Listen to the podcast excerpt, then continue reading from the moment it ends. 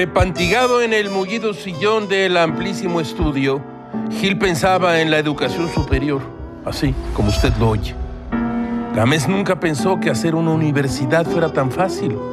Gilga pasaba por una calle pequeña, casi un callejón, entró a un edificio.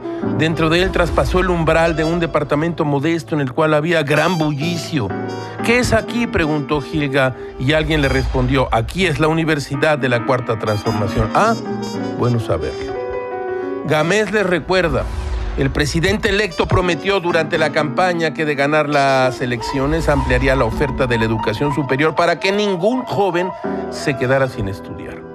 Raquel Sosa Elizaga, entonces coordinadora del programa de las escuelas universitarias de Morena, anunció que se crearían 100 nuevas universidades en todo el país para atender a 130 mil jóvenes en municipios sin instituciones de educación superior. 100.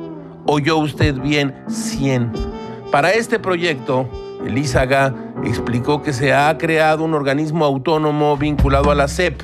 El próximo secretario de Educación, Esteban Moctezuma, dijo que este sistema de universidades públicas se llamará Benito Juárez y que la directora será precisamente Raquel Sosa. Por cierto, la rectoría de ese sistema educativo estará en Páscuaro, Michoacán. Ahora mal sin bien.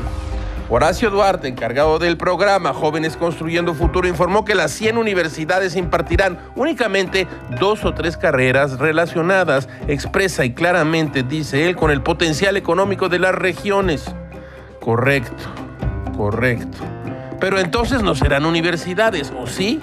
¿Una universidad en la cual se pueden cursar dos carreras? A lo largo y ancho de todo el país habrá universidades pequeñas tan pequeñas que podrían confundirse con talleres mecánicos, torterías, vulcanizadoras. Así, así como usted lo oye. A Gilga le gustaría abrir cinco universidades en el amplísimo estudio. Se estudiarían solamente dos carreras, licenciado en Glenfiddich y licenciado en burbujas Henri Belé. Para egresar de esta universidad gamesiana se requiere únicamente de entusiasmo, no se les pedirá certificado de preparatoria, no sirve de nada, pero eso sí, acta de nacimiento mediante la cual el aspirante podría convertirse en alumno o maestro, lo que elijan. La verdad, siempre es más fácil ser alumno, pero cada quien su asunto. En democracia nadie obliga a nadie. ¿Estamos? Todo es muy raro, caracho, como diría el grandísimo Raymond Arón. Si la tolerancia nace de la duda, enséñese a dudar de los modelos y de las utopías, a rechazar a los profetas de la salvación, a los heraldos de las catástrofes. Apelemos pues al advenimiento de los escépticos, si ellos han de extinguir el fanatismo.